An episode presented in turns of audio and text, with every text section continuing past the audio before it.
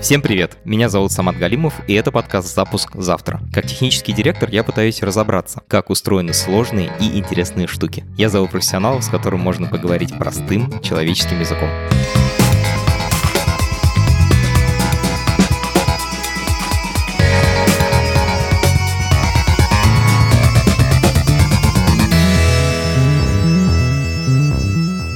Сегодня будем говорить о продукт-менеджменте. Это такая профессия в IT, которую сложнее всего объяснить непосвященному, потому что легко сказать, вот программист, он пишет код, или дизайнер, он рисует интерфейсы. А что делает продукт-менеджер?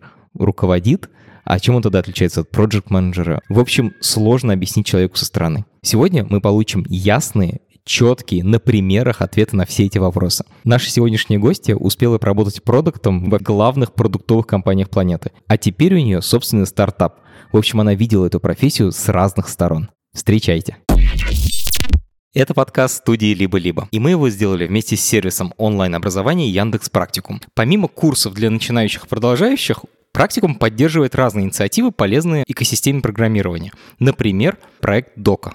Это лучшая документация по веб-разработке на русском языке. Вообще веб-разработка такая большая, что там легко потеряться. Там столько разных команд, столько разных тегов, столько разных возможностей. И док — это отличный ресурс, в котором можно увидеть все самое важное для успешной работы. Прямо по разделам. Она будет полезна не только начинающим, но и профессионалам, чтобы освежить знания и узнать о новых трендах. Ссылка в описании к этому эпизоду.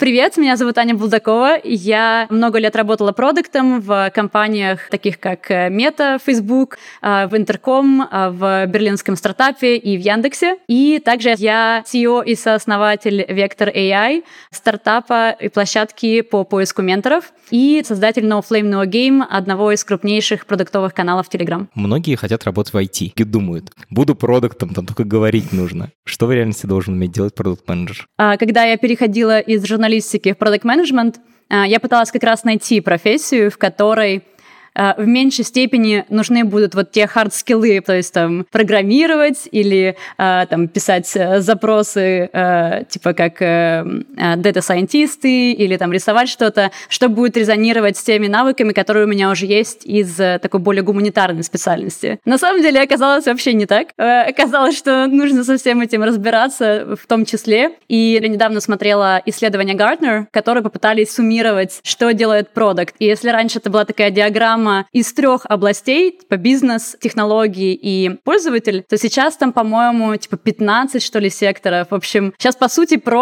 — это такой мини-CEO, который должен разбираться в огромном количестве разных э, областей и понимать, как это все эффективно использовать, чтобы делать хороший продукт. Вот я сейчас стала CEO, и от продуктовых задач это отличается не слишком сильно. Часто из продуктов потом получаются очень хорошие предприниматели или инвесторы, потому что они как раз трогают практически все все. Кайф. Давай представим обычную IT-команду. У меня есть программист, он пишет код, есть дизайнер, он рисует интерфейсы и иллюстрации. Где здесь продукт? В чем его роль? И я бы, наверное, спросила еще, на какой стадии команда. Ну, то есть это часть большой какой-то корпорации или это отдельная самоходная единица, стартап? Это сырая идея. Мы только начинаем. Ага. Я спросила, потому что на разных стадиях продукты играют очень разную роль. Если у нас это сырая идея, продукт здесь выступает больше, ну вот именно как раз как основной драйвер того, что команда пытается пытается достичь. Основная ценность продукта на такой стадии это в том, чтобы понять, как мы будем стратегически подходить э, к развитию продукта, ну то есть как мы отличаемся от конкурентов, какие у нас фичи будут базовыми для этого продукта, какие будут являться теми, которые будут нас отличать, что мы хотим достичь в следующие там несколько месяцев, какие гипотезы провалидировать. И, соответственно, потом а, за счет этого создавать нужный фокус в команде. Продукт на самом деле во многом здесь начинает с того, что он помогает команде понять, что же нужно сделать делать и зачем, но потом также начинает восполнять пробелы. То есть, когда у нас не хватает, например, дата-аналитика,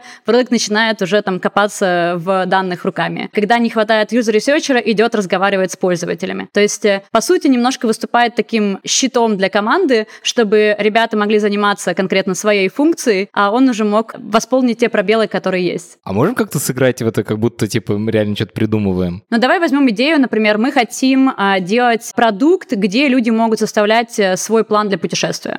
Ну, типа как, э, эм, знаешь, э, карты на Google Maps, где ты можешь свою карту угу. сделать со своими точками. Да, да, да. Вот, да, и по сути сделать это социальной такой штукой, угу. где ты можешь создать какую-то карту свою со своим маршрутом и поделиться. Соответственно, можешь потом у кого-нибудь подглядеть маршрут и его скопировать. Окей, идея, что дальше? Дальше мы хотим понять, насколько вообще это интересный бизнес. Первый вопрос. Второй вопрос — это насколько мы можем быть конкурентны в этом бизнесе. И третий вопрос — как мы будем достигать ценности. Собственно, в первом вопросе про насколько это интересный бизнес, нам нужно понять вообще емкость этого рынка и в каких географиях мы можем этим бизнесом заниматься. Насколько этот продукт сможет достичь аудитории там миллионы пользователей. Слушай, Ань, вот то, что сейчас расскажешь, звучит типа, когда сооснователи собираются сделать стартап.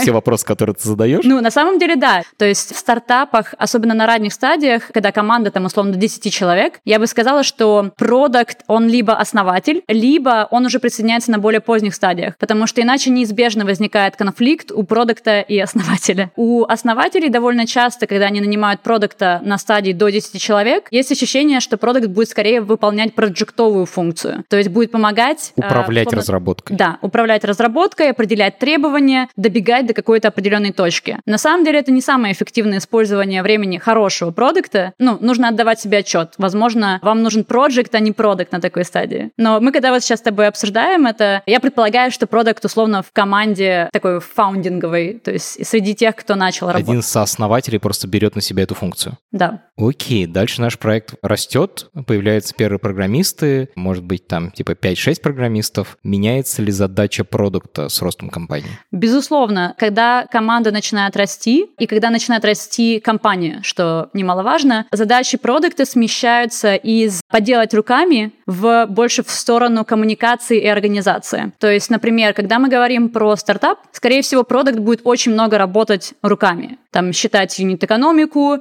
разговаривать напрямую с пользователями, ходить, э, например. И это mm. очень хорошая штука. То есть, когда вы только начинаете, в принципе, неплохо попробовать руками разные абсолютно профессии и функции, с которыми будете взаимодействовать. С другой стороны, если посмотреть, например, на работу продуктом в мета, то я когда первый раз сюда пришла, я думаю, блин, а чем вообще мне заниматься? Потому что уже есть researcher, уже есть дата-аналитик, есть куча разработчиков. Все разработчики очень сеньорные, они уже сами понимают приоритеты. Вообще, чем продукт занимается? То есть вот, вот эта проектовая работа, где надо людей ходить пасти, ее уже совсем нет. А в чем же тогда работа продукта остается? Вот, вот, это интересный вопрос. И на самом деле я поняла спустя 4 года работы в Фейсбуке, Не, ну надеюсь, конечно, я раньше поняла, но на самом деле в большой компании первая функция продукта — это стратегия. То есть, по сути, продукт, когда он присоединяется к любой из компаний фанга, это mm-hmm. уже довольно сеньорный человек. От тебя уже ожидается очень высокое качество принятия решений. Ну, то есть, например, я когда работала в функции продукта, у меня там было 30 человек, я не отвечала за них как руководитель, но я отвечала за стратегию для всех этих людей. И это, mm-hmm. конечно, уже очень высокий уровень ответственности, потому что ты определяешь то, чем эти люди будут заниматься следующие там 6 месяцев, год и так далее. Можешь про метод рассказать, за что ты там отвечала, над чем ты работала? Я работала в Workplace. Uh, Workplace — это продукт для рабочей коммуникации. Я изначально отвечала за AI, то есть каким образом в продукте используется AI. То есть тут, по сути, нужно сначала разобраться, а какая вообще стратегия нашего отдела, нашего продукта. Это уже такая немножко вложенная структура, но суть та же самая. То есть нам нужно понимать вообще цель, зачем угу. мы все это делаем. Следующий аспект — это понимание рынка и понимание того, что хотят пользователи. То есть чем занимаются другие продукты, которые с нами конкурируют в микро-юзкейсах. Ну, то есть, например, у нас э, был продукт с автоматической генерацией субтитлов, и, например, есть Author AI, который это тоже делает. Угу. Собственно, какая у них типа стратегия? на встречах, да, автоматически генерируется от того, что ты говоришь, да. появляются субтитры. Угу. Да, вот, например, один из use cases это там CEO компании делает лайвстрим и рассказывает про стратегию. Вот мы генерируем субтитры, чтобы сделать это более accessible. Соответственно, наш пользователь мог воспользоваться бы, например, записью через Zoom и через Author AI сгенерировать субтитры. Чем мы будем лучше? Почему наше решение будет лучше? То есть, по сути, это такое очень масштабное исследование того, что происходит на рынке, за что пользователи сейчас платят, и как мы можем это привнести в наш продукт. Потому что еще один очень важный вопрос, который должен задать себе продукт, это то, какие у нас есть уникальные силы. Почему именно мы должны заниматься решением таких задач? И тут э, очень важно, на примере того же AI,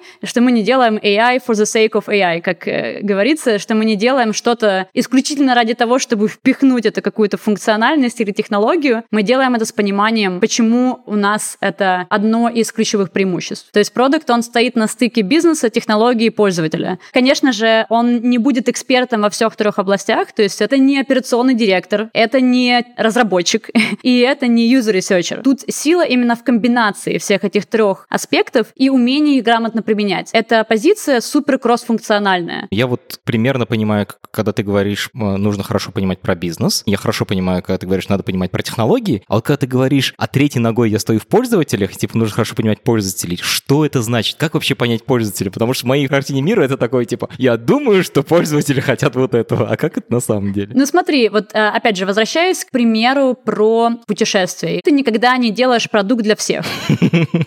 Часто начинающие стартаперы так говорят, мы делаем для всех. Ну это, конечно, очень инклюзивно, но абсолютно некорректно, потому что тебе вообще, согласно любой теории стратегии, тебе нужно начать с того, чтобы закрепиться в определенной нише, и потом уже начинать наращивать свою силу, но опять же, не просто, что вот ты закрепился, не знаю, среди студентов-путешественников или среди соло-travelers, а потом такой раз и на всех выкатил. Тоже точно так же это постепенный процесс, что начинаешь с одной аудитории, потом ты идентифицируешь прилегающие аудитории, и как бы через них начинаешь распространяться. И тут очень важно понимать, а что это вообще за аудитория, какие у них проблемы, какая у них жизнь вообще. То есть, условно, на первых стадиях очень полезны такие больше даже этнографические исследования, где ты понимаешь, а как вообще выглядит рутина твоего пользователя, как ты вписываешься в его жизнь. Очень часто, особенно вот начинающих стартаперов, есть байс, что ну вот я сейчас сделаю просто потрясающий продукт, и все им будут пользоваться. На самом деле у людей вообще нету времени. Постоянно какие-то конкурирующие приоритеты, и если ты не понимаешь, окей, там, мой продукт смотрят, когда э, человек просыпается, или когда он завтракает, или э, стоит в очереди куда-нибудь, или когда он, не знаю, реально должен выделить время и сесть, и посмотреть на мой продукт. То есть, если ты этого не понимаешь, то тебе сложнее принимать решения. Если, например, ты делаешь продукт для докторов, или ты делаешь продукт, не знаю, для учителей, тебе uh-huh. нужно очень хорошо понимать, а какие у них есть ограничения, возможности, опять же, какие у них есть связи, и через какие каналы они между собой коммуницируют. Только за счет этого ты сможешь потом продукт делать виральным. Как это происходит на практике? Типа ты садишься рядом с ним и говоришь, давай кликай, я буду смотреть, или говоришь, типа, расскажи? Зависит, конечно, очень сильно от конкретного кейса, потому что в некоторых ситуациях ты сам просто пытаешься делать то, что делает твой пользователь. Например, когда я работала в продукте, где мы делали продукты для гостиниц, mm-hmm. я приезжала просто в гостиницу и, например, на день работала в качестве ресепшениста.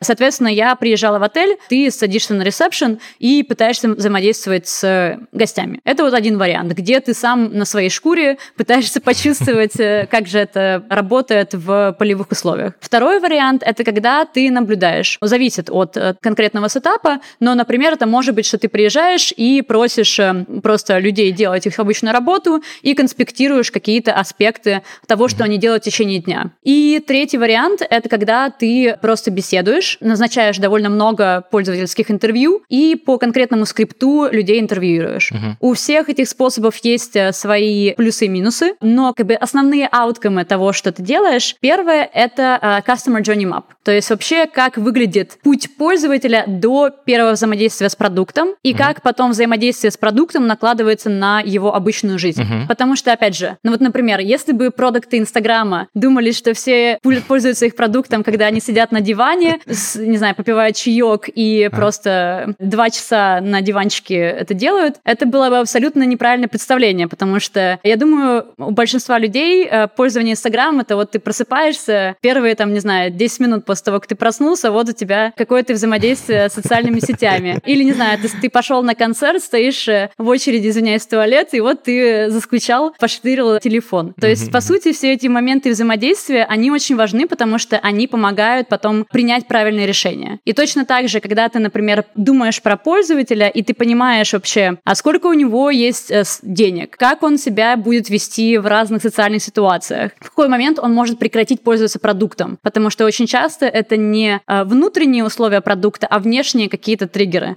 Все это помогает тебе делать продукт лучше и рассматривать важные edge-кейсы. Мы для Чайки делаем медицинский софт. Ну, это сеть клиник. И вот продукт Маша, она по образованию врач. Всегда ли продукт должен хорошо разбираться в предметной области? Или есть какой-то набор таких именно продуктовых умений, с помощью которых ты можешь быть хорошим продуктом в любой сфере? У меня здесь, если честно, мнение, что если ты прокачал свои продуктовые навыки, ты можешь себя применить в любом домене. Но это основывается на моем персональном опыте, потому что я сначала работала в Яндексе, где это был поиск. Потом я работала в hardware стартапе, и э, мы делали планшеты и, соответственно, к нему софт для гостиниц. Потом работала в Интеркоме, где мы делали продукт для продаж. Потом в Мета, где мы делали продукт для работы. И вот сейчас вот в Векторе, где мы делаем B2C продукт для э, менторов. То есть, по сути, абсолютно разные домены, разные модели, то есть B2C и B2B, и разные рынки. И мне на самом деле больше нравится даже, когда ты меняешь домен, потому что это помогает тебе как раз э, закрепить те знания, которые ты получила в одном домене, и mm-hmm. не супер концентрироваться на какой-то одной области. То есть ты таким образом еще валидируешь то, что ты узнал, и понимаешь, насколько это универсальные знания. Но при этом я знаю довольно много случаев, когда люди становятся очень глубокими специалистами в какой-то одной области, и это им помогает. Опять же, возьму пример меты. Там есть э, сейчас позиция Machine Learning Product Manager. И туда берут людей в основном только с экспертизой в Learning в том плане, что у тебя есть либо образование в этом, ну то есть ты получил образование в плане Learning, либо у тебя есть довольно продолжительный опыт работы с Machine Learning продуктами. То есть надо быть прямо экспертом в этом машин, машинном обучении для того, чтобы это делать? Да. Ну, то есть у меня нету компьютер-сайенс образования. Я про образование журналист, у меня нету никакого технического бэкграунда. И когда я, например, хотела перейти вот в такую более техническую роль, в ad, например, я хотела перейти, мне как раз посмотрели, что у меня есть предыдущий опыт работы в этом. То есть если бы у меня этого не было, то я бы, скорее всего, не смогла бы такую позицию получить. То есть, по сути, когда мы разговариваем уже про такие очень стратегические роли, то доменная экспертиза скорее плюс. С другой стороны, если мы только начинаем в продукт-менеджменте, то я бы сказала, что попробовать разные области это полезно. Иногда как раз вот этот вот новый незамыленный взгляд может привнести очень много интересных инсайтов. А не обязательно это какая-то предыдущая экспертиза, ну то есть, чтобы делать, например, медицинский продукт, я не думаю, что прямо обязательно продукту быть врачом. Угу. Но при этом обязательно, что он должен очень глубоко закупаться в эту экспертизу и стать угу. максимально близким к тому, что он делает. Хочу дальше еще про скиллы. Вот когда я ищу программиста, у меня есть довольно простой чек-лист хард-скиллов, что он должен уметь. Угу. Даже с дизайнером и то есть какой-то список. А есть ли какие-то обязательные хард-скиллы для современного продукта? Ох. Это на самом деле очень сильно, опять же, зависит от стадии компании. Потому что если посмотреть на такого среднего продукта, то, э, скорее всего, хард-скиллами будут те аспекты, которые относятся к управлению продуктом. Ну, то есть это составление roadmap'а, это приоритизация, это коммуникация требований через, например, one-pager. То есть умение написать просто типа 5 абзац текста о том, что нам нужно сделать в результате, получить. Да.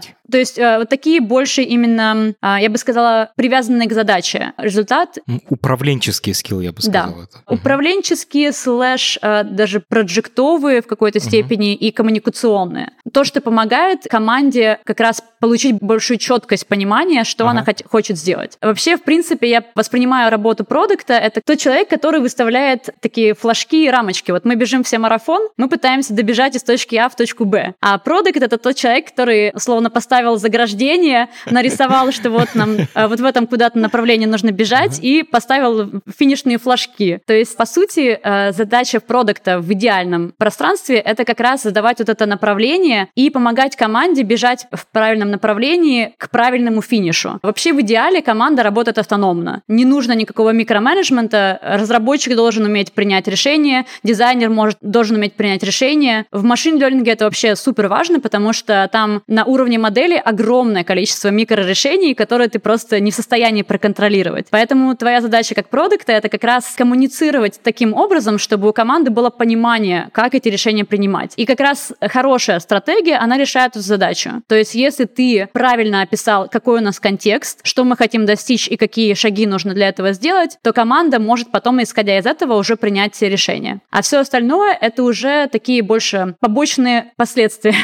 того, что продукт пытается достичь. Потому что, ну, например, а, там, проведение исследований или дата-анализ — это, по сути, инпуты в твою стратегию. Ты должна это уметь сделать для того, чтобы сформулировать, собственно, то, что мы будем делать. Да, то есть если ты хочешь сделать хорошую стратегию, тебе нужно уметь понимать данные, тебе нужно уметь делать аналитику, нужно разговаривать с пользователями. Потом, соответственно, если мы смотрим на создание roadmap'а, тебе тоже нужно коммуницировать, какой у нас таймлайн, что мы собираемся делать. То есть, по сути, родмап — это, опять же, это некоторое последствие стратегии, чтобы команда понимала, как бы, какие у нас конкретно есть шаги. То же самое коммуникация. То есть, когда мы начинаем разговаривать с, со стейкхолдерами, разговаривать с руководством, нам важно понимать, что у них есть вот это вот э, осознание того, что мы хотим сделать, и они могут нам дать ценный фидбэк про это. А если я технически не очень опытный человек, если я не умею программировать и не разбираюсь в этом, я могу быть продуктом? Я не умею программировать до сих пор. У меня какое-то время был довольно сильный гештальт на эту тему, а, но потом я прошла интервью в Google, где была как раз э, секция про систем дизайн, которая у меня, по-моему, была одна из самых лучших.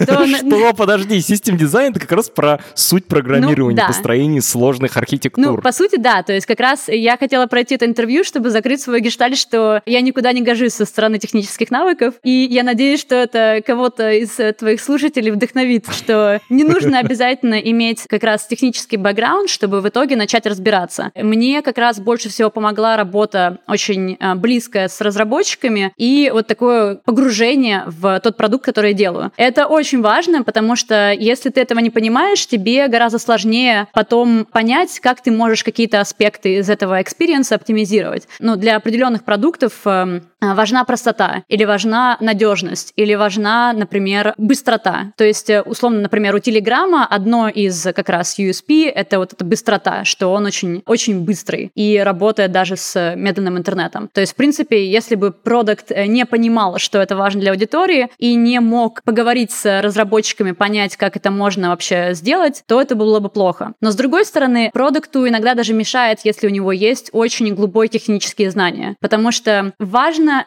понимать, как такой разговор вести. С другой стороны, важно быть фасилитатором, а не тем, кто принимает решения. И если я их не понимаю, то, конечно, это очень непродуктивно получается. То есть нам нужно разговаривать на одном языке. Но при этом, если я начинаю вмешиваться и э, задавать какие-то вопросы, которые в каком-то роде как бы подрывают их авторитет, это не очень хорошая позиция. Все-таки продукт, он не тимлит, он не технический эксперт, поэтому здесь абсолютно нормально, если у тебя нету образования, языке, но ты можешь разговаривать на том mm. же языке. Классно. Получается, что продукт А понимает, как работает каждый из членов команды и может с ним говорить на его собственном языке, при этом задает всем направление, куда идем, и вот его лично функция такая прямо узкая специализация, это он умеет говорить с пользователями и доносить до всей остальной команды, что же хотят пользователи. Да, если так э, суммировать, то это такой переводчик с разных языков, потому что он переводит условно с языка пользователя на язык технологий и наоборот наоборот. Он переводит с языка команды на язык руководства и наоборот. А на самом деле один из основных навыков продукта — это такой подход называется zoom in, zoom out, где ты можешь работать сначала на низком уровне, потом на высоком. На высоком, потом на низком. Сначала ты работаешь с какими-то маленькими кусочками системы, потом ты выводишь вот эти вот все инсайты на уровень выше и смотришь на общую картину. Потом, наоборот, ты с уровня общей картины возвращаешься на какие-то отдельные компоненты. И это может происходить как с э,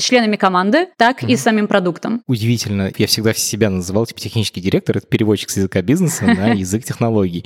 И вот про zoom in, zoom out это то, как я себе объяснял, почему мне интересно быть техдиром, потому что можешь все время бегать по этим уровням абстракции. Прикольно, что мы просто разные профессии видим примерно одинаково. Но на самом деле я бы сказала, что у многих как раз C-level экзеков, ну то есть тех, кто уже работает на уровне директора и выше, как угу. раз очень похоже набор скиллов. Мы с тобой очень на самом деле высоко забрались, такой типа все время перескакиваем на уровень высоких руководителей, а вот ко мне приходит кандидат на роль продукта. Как мне понять, что он будет хорошим продуктом? Он тебе приходит в какую команду? Давай начнем со среднего. Еще просто типа линейного продукта, который будет работать в маленькой команде внутри. Вот, например, в чайку. У нас есть там несколько продуктов, вот в один из них мы ищем продукты. Как понять, что кандидат будет, хоро- будет хорошим? Угу. Ну смотри, мне на самом деле очень нравится подход меты и вообще, в принципе, компании из фанга. Там есть э, три основных составляющих. Первое — это так называемый product sense, продуктовое чутье, скажем так. То есть, по сути, нам нужно хорошо понимать, а что такое хороший продукт. Как вкус у дизайнера? В какой-то степени, да. То есть некоторые продуктовая интуиция по тому, как вообще хороший продукт формируется. То есть насколько человек вообще разбирается, насколько у него есть насмотренность и умение анализировать то, что происходит на рынке с продуктами, и вообще есть ли у него интерес к этому. Как выглядит такое интервью? Тебя просят просто с нуля рассказать, как бы ты делал продукт для какой-то аудитории. Ну, например, сделай продукт для путешествий для слепых людей. И дальше, по сути, само интервью — это просто разговор про то, как э, такой продукт можно создать. Безусловно, такая искусственная среда, но, с другой стороны, она очень хорошо показывает, во-первых, как человек мыслит, во-вторых, на какие аспекты он обращает внимание, и, в-третьих, насколько креативно он подходит к решению проблемы. Один из способов как раз подготовки к таким интервью, когда ты начинаешь просто реально брать хотя бы те приложения, которые у тебя есть на телефоне, и пытаться проанализировать, насколько они хорошо работают, какие есть улучшения. А второй важный аспект — это данные. Как бы не обязательно данные именно в количественном плане, это также качественные данные. То есть вообще, по сути, как человек работает с разными источниками информации и какие он может на их основе сделать выводы. То есть э, здесь очень важно, насколько вообще изначально у человека развито целеполагание. У продукта вообще это должно быть одно из ключевых аспектов, что он не делает ничего, не поняв, зачем это нужно и какую он метрику хочет улучшить. Это просто вот если этого мышления нету, то это как бы сразу очень большой минус. А как ты можешь проверить? Ну, например, мы берем продукт какой-нибудь, ну давай возьмем, mm. не знаю, Airbnb, uh-huh. и э, можно прямо сразу же спросить, э, как ты будешь измерять успех этого продукта. Типа лучше стал Airbnb или хуже? Да. Ну, то есть, как мы поймем, что, типа, вообще изменилось? Угу. И тут тоже очень важный момент, что очень часто, когда люди начинают размышлять про успех, тоже такое немножко уже, э, скажем, стандартизированное мышление, люди начинают сразу прыгать в метрики. Тоже абсолютно неправильно, потому что здесь очень важна прослойка про понимание целей и стратегии. Вау, погоди, получается, что если я про Airbnb отвечу, что, типа, нужно просто посмотреть, сколько у нас букингов, то это будет неправильный ответ. Правильный ответ — experience тех, кто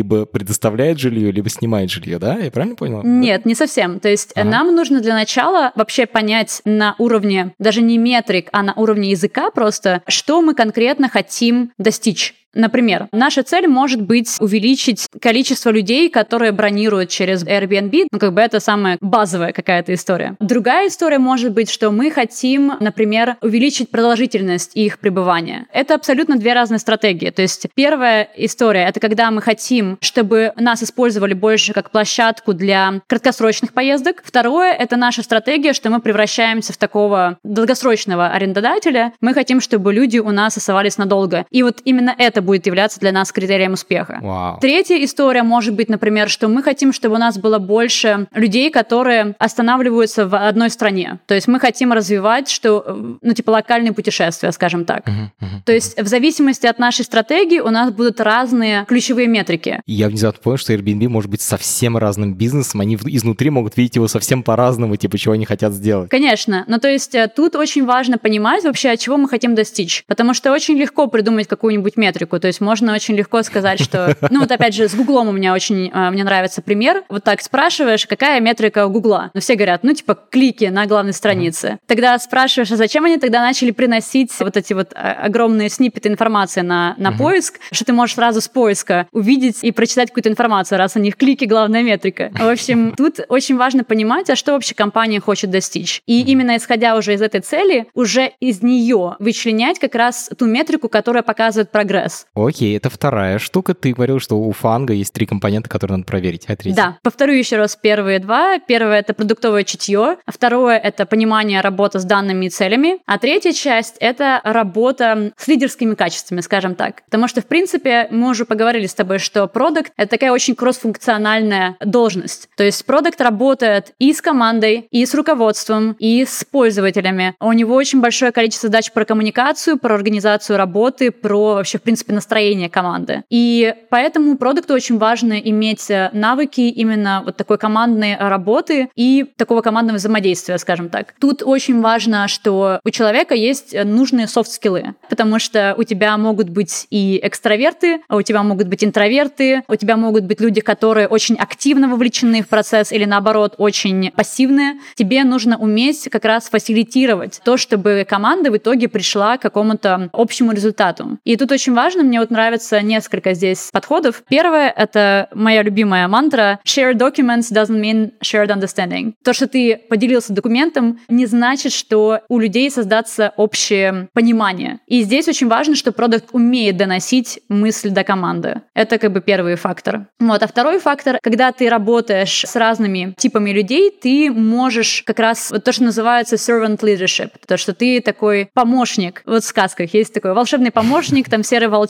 э, который может помочь главному герою все-таки сделать то, что требуется. И главный герой — это твоя команда, и тебе нужно сделать так, чтобы им все, у них все получалось. Да. Я хочу сделать немножко шаг назад. Вот, допустим, я начинающий продукт менеджер Куда мне лучше идти? В корпорацию, большую компанию или в стартап? А, я сейчас придерживаюсь мнения, что лучше начинать карьеру продукта в большой корпорации. Не всегда так получается, к сожалению, но сейчас очень многих корпораций есть программы для начинающих продуктов. называется APM или RPM. В метод называется Rotational Product Management, где ты приходишь на полтора года в компанию и по шесть месяцев работаешь в разных командах. Ничего себе. Это просто потрясающая возможность, потому что у тебя выделяется ментор, у тебя выделяется твой руководитель, mm-hmm. у тебя есть группа других продуктов, вот этих RPM, которые mm-hmm. тоже работают, то есть такие коллеги, которые mm-hmm. проходят через те же самые сложности. И также у тебя есть доступ к этим ресурсам огромной корпорации, ну вот и в Гугле, и в Мете, и в Амазоне, просто потрясающая накопленная база данных именно с точки зрения вот этих use cases. То есть как решали проблемы в Инстаграме, как решали проблемы там при запуске Kindle и так далее. То есть у тебя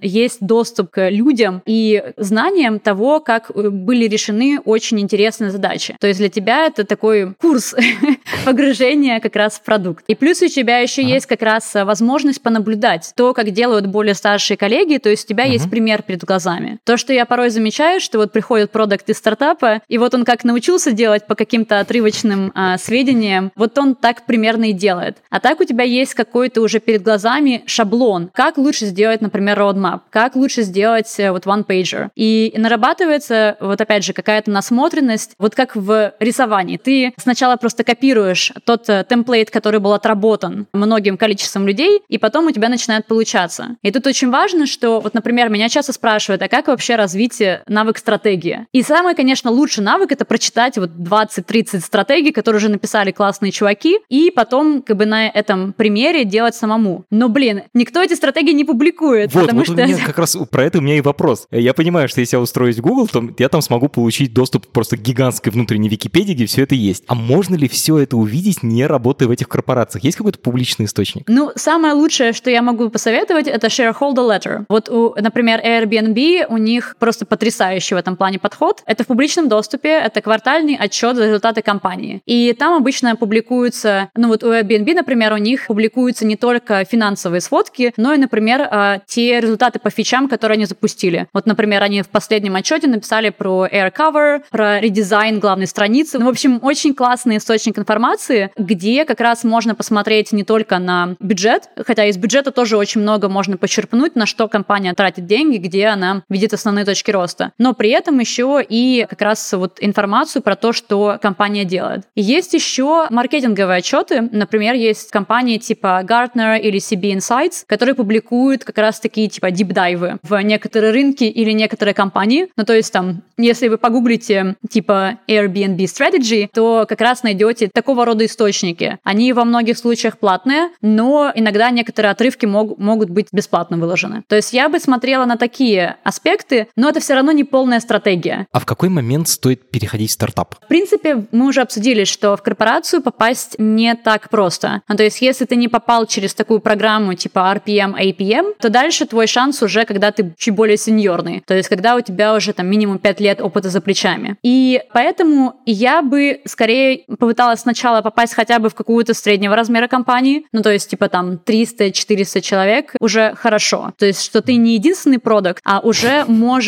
у кого-то поучиться хотя бы подискутировать и посмотреть, как можно делать. Хотя бы у тебя есть, не знаю, CPO, на стратегию которого ты можешь посмотреть. А потом дальше, когда ты начинаешь получать больше опыта, у тебя выбор. Вот ты либо в этот момент, когда у тебя есть 5 лет опыта, ты можешь либо пойти в корпорацию, либо пойти в стартап. И тут нужно спрашивать себя, как ты видишь себе развитие своей карьеры. Потому что, в принципе, когда ты идешь в корпорацию, в основном у людей цель больше как раз прокачать свои знания и укрепить свой нетворк. Ну, то есть, если ты хорошо себя показываешь в большой компании, то в какой-то момент ты становишься просто вот на этот трак карьерные продвижения, и у тебя уже понятно, что там через год ты станешь там, не знаю, лидом, через два года станешь директором и так далее. Если ты идешь в этот момент в стартап, то здесь, скорее всего, мотивация именно в развитии кроссфункциональных навыков. То есть э, тебе больше интересно не углубляться в продуктовую историю, а тебе интересно попробовать разные аспекты работы. И здесь скорее будет история про сначала исследование того, что ты можешь сделать вокруг, и следующая ступенька — это если ты хорошо себя показываешь, то дальнейший рост в руководящую должность. В принципе, я бы сказала, что тут нужно просто подумать, как вы хотите развивать карьеру.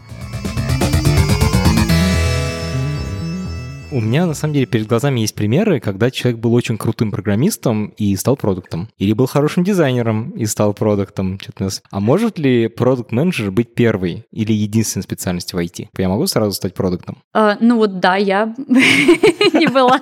Можно стать продуктом просто из университета. Ну, то есть я вижу такие примеры довольно часто, когда, например, люди во время учебы прошли интернатуру, например, в каких-нибудь крупных корпорациях, или, например, просто, ну, обучились каким-то специальностям, которые чем-то пересекаются с продуктовой, например, там, это может быть аналитика, иногда это может быть психология, иногда компьютер сайенс, в общем, разные примеры, и потом становятся продуктами, скорее всего, где-то как раз на джуниорских позициях, где-нибудь в стартапе или в средней средней компании. Если, например, это MBA, то как бы очень вероятно, что они сразу могут попасть и в крупную компанию. А если мы говорим про переход, то, скорее всего, мы не разговариваем про прямо джуниорскую позицию. Ну, то есть, если, например, я 10 лет был разработчиком или там 5 лет я был дизайнером, то, вероятно, я не ожидаю, что я пойду прям сразу на джуниора а, в продукте. И, скорее всего, тут будет возможность условно сделать грейд минус один. Ну, то есть, угу. когда ты... В своей же области. Да, да. Ну, то есть, э, чаще всего, когда ты переходишь, самое оптимальное оптимальное это то, что ты переходишь в той же самой компании, тогда у тебя уже есть э, доменная экспертиза,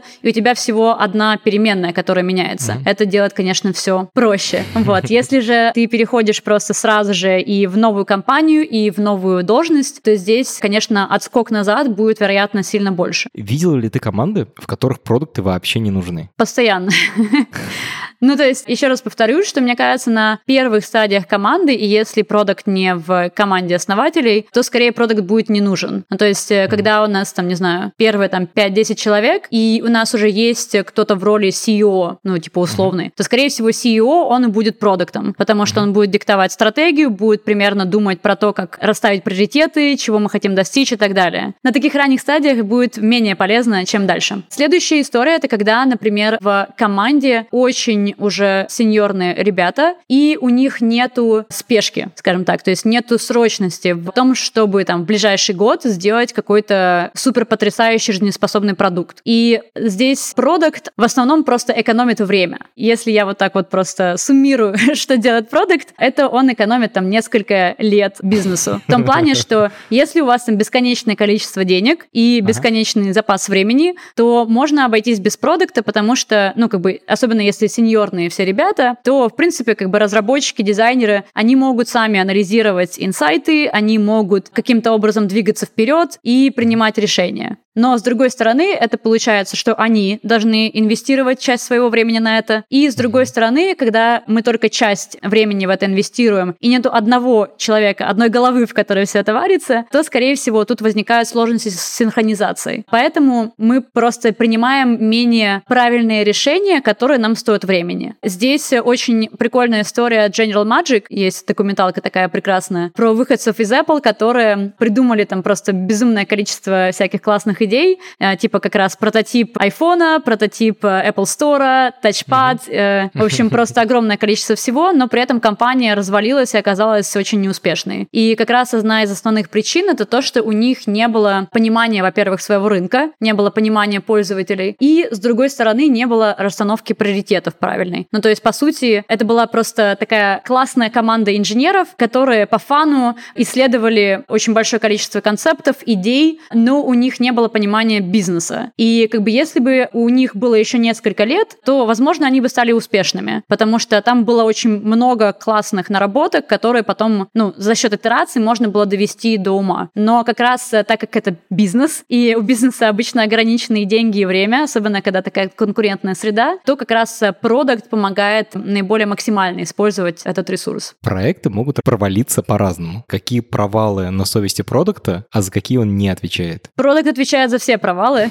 я бы сказала. И на самом деле, когда я вот только пришла еще в Яндекс, как раз с моим руководителем это обсуждали, что это такой э, shit umbrella, что называется. То есть, э, если команда делает все правильно, то команда должна быть на пьедестале. Должны получать э, аплодисменты разработчики, дизайнеры. Продукт должен стоять немножко в сторонке. Но при да. этом, если все разваливается, цели не достигаются, все очень плохо, то продукт должен пойти вперед, грудью закрыть всех и как бы принять на себя удар. И это тоже одна из функций в том плане, что мы уже обсудили такая лидерская роль, где ты помогаешь команде получать признание, получать вот как раз все аплодисменты и благодарности, но при этом ограждать ее от каких-то очень тяжелых моментов, особенно когда это была проблема не команды, а скорее рынка, когда мы не предусмотрели какие-то риски со стороны рынка и что-то пошло не так. Ну то есть по сути продукт отвечает за продукт, что происходит с достижением целей, что происходит с тем, что мы отдаем пользователям, и соответственно, если что-то пошло не так, то продукт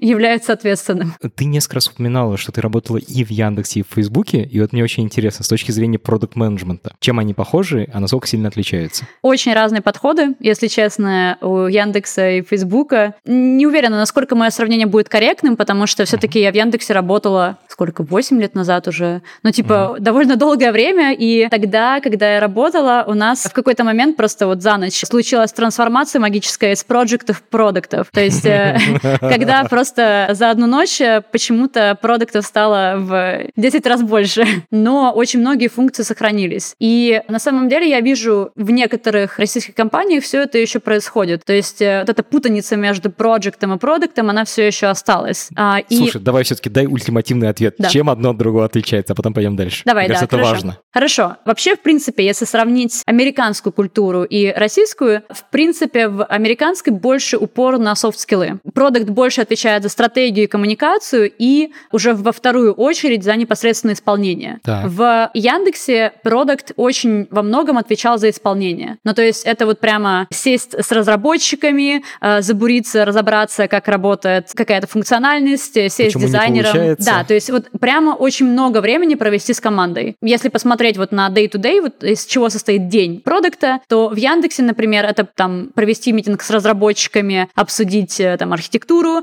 это, например, написать какое-то количество запросов, проанализировать данные. Это, например, встретиться с командой, обсудить product requirements. Такие mm-hmm. очень исполнительские задачи. Если посмотреть на день работы продукта в Фейсбуке, то это в основном, например, встретиться с руководством, презентовать нашу стратегию. Это пойти поговорить с командой, которая занимается чем-то похожим, но потенциально может с нами поработать. Это поговорить с маркетологом, аналитиком и дизайнером про то, как мы думаем про стратегию. То есть это такая больше именно стратегическая слэш-коммуникационная роль, где ты выявляешь точки взаимодействия между разными командами, коммуницируешь с руководством, понимаешь общую картину, но практически не вовлекаешься непосредственно в исполнение. Получается, в Фейсбуке роль скорее «что мы делаем?», а в Яндексе это «давай уже сделаем», в конце концов.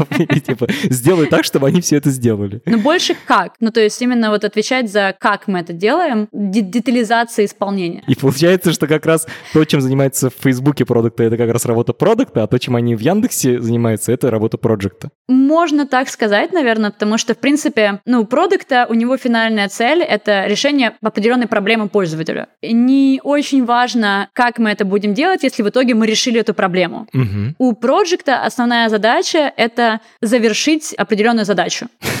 То есть это может быть... Э, типа результат уже не так важен, надо, чтобы просто доделали. Ну да, то есть как бы у э, э, проекта основные переменные, за которые он отвечает, это время и ресурс. Ресурс в плане людей. То есть каким образом мы за то время, за которое мы договорились, достигаем того результата, о котором мы договорились. И тут иногда получается конфликт, потому что иногда э, во время как раз процесса находятся решения, которые могут быть проще или которые могут быть другими, но задача про проекта именно этот проект довести до завершения. А, а продукт в любой момент может сказать, ладно, эта цель была фигня, давайте просто другую вещь сделаем, будет да. быстрее и проще. Да. Project, он, э, я бы сказала, менее кросс-функционален. То есть он больше отвечает за то, что у нас есть определенный таймлайн, и мы uh-huh. четко следуем того, что мы э, в этот таймлайн заложили. То есть uh-huh. это, ну, скажем так, э, я коммуницирую с людьми для того, чтобы понять, какой у них статус. А продукт коммуницирует с людьми, чтобы понять, а насколько мы вообще эффективно решаем нужную проблему. Теперь про деньги хочу спросить. Как отличается зарплата продуктов от зарплат программистов? Они больше зарабатывают или меньше? Ну, смотри, соотношение продуктов программистам примерно 1 к 10. Ну,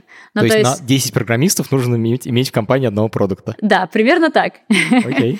И если мы говорим про хорошего продукта, то, скорее всего, это стратегическая роль, которая отвечает за принятие ключевых решений. То есть, если мы говорим за хорошего, ну вот именно сеньорного продукта, то зарплата будет э, в среднем выше, чем у сеньорного программиста. Вау. Но mm-hmm. если мы говорим про джуниоров, то, скорее всего, джуниор продукт, его масштаб обязанностей, он ближе к проекту в какой-то степени, потому что особенно на ранних стадиях продукты в меньшей степени отличают за стратегию, больше отвечают именно за исполнение. И здесь э, скорее зарплата будет меньше, чем у разработчика на таком же уровне. Ну, то есть я бы сказала, что это такая история, что продукт начинает с более низкой зарплаты, но потом у него более быстро начинает расти зарплата, чем у разработчика. Кайф, спасибо большое, прям очень понятно.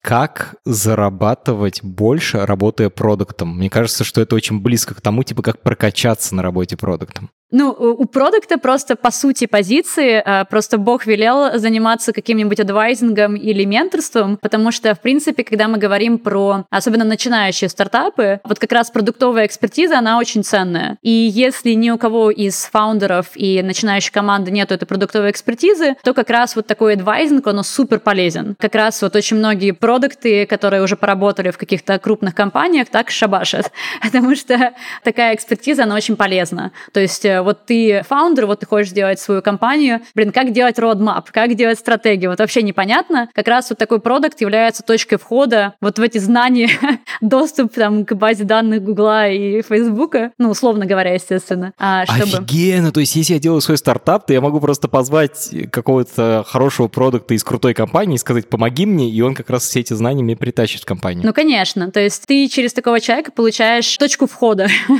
в это коллективно, бессознательное. Если мы говорим про рост продукта именно в карьерной этой лестнице, то в основном рост идет через несколько факторов. Первое — это вот как раз смещение фокуса больше в стратегию. С краткосрочной перспективы на долгосрочную. Продукт джуниор, он понимает, что у него будет происходить в команде в следующий месяц. Продукт сеньор понимает, что будет происходить в команде в следующие там полтора-два года. Ну, в зависимости от, естественно, стадии компании и команды, но там, условно, если мы говорим про там компанию от тысячи человек, то там на следующий год хотя бы. А второй важный фактор — это реактивность versus проактивность. То есть, когда мы говорим про продукта джуниора, у него практически все реакции, они такие очень моментальные и ответные. То есть, mm-hmm. реакция на то, что произошло.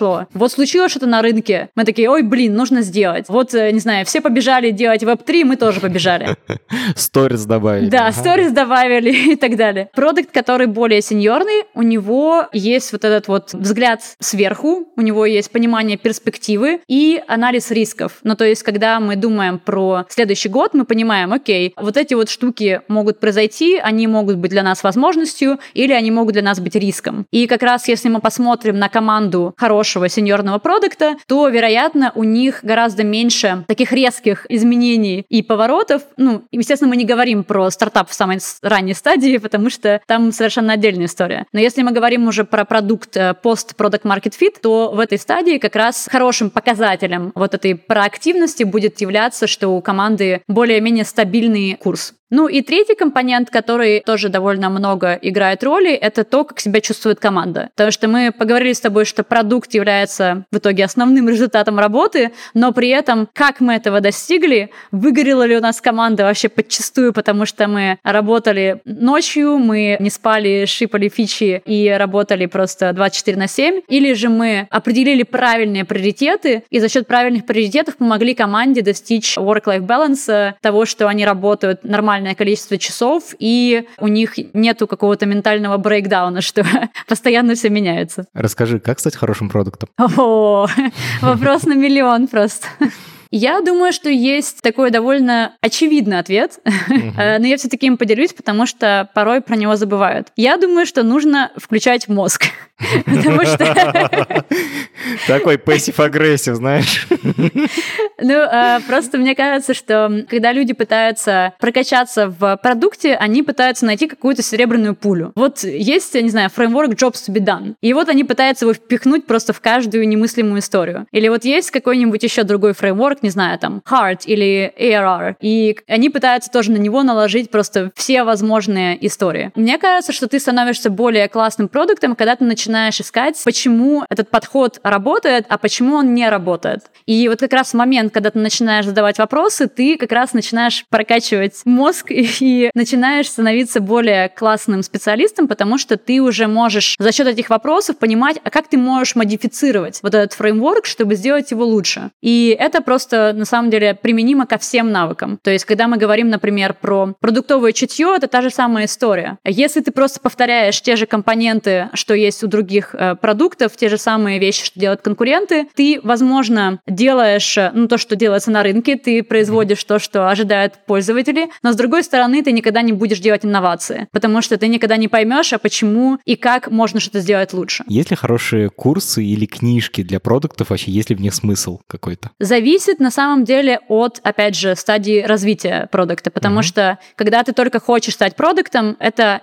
опять же, какая-то база. Есть, ну, на самом деле, есть тут прям перечень книжек, я могу тебе скинуть, чтобы разместить. Э, ну, вот, например, mm-hmm. есть Inspired от uh, Марти Кэган. Mm-hmm. Но когда ты становишься более сеньорным, так как эта профессия очень многофункциональная, точки роста находятся именно в тех аспектах, которые не относятся к продукт-менеджменту подчастую. Ну, то есть, mm-hmm. например, вот мне очень понравилась книжка, которую рекомендовали на собеседовании в Гугле, кстати, Web Scalability for Startup Engineers. То есть как раз книжка про систем дизайн, очень классная, очень хорошо написана. Мне мне прям очень полезно оказалось. Есть также там книжки про, например, по а, behavioral psychology, или про, например, про leadership, или про аспекты коммуникации. Ну, то есть, по сути, вот такие более уже сфокусированные на конкретных вещах, где у вас либо пробелы, либо наоборот, где вы видите свои сильные стороны и хотите их развивать. Кайф! Спасибо тебе огромное. Спасибо тебе большое, что позвал. Дорогие слушатели, пожалуйста, поставьте нам оценку там, где вы слушаете подкасты. Например, в Apple подкастах или в Google подкастах. Для нас это очень важно, потому что именно благодаря вашим оценкам о подкасте узнают новые слушатели. Спасибо.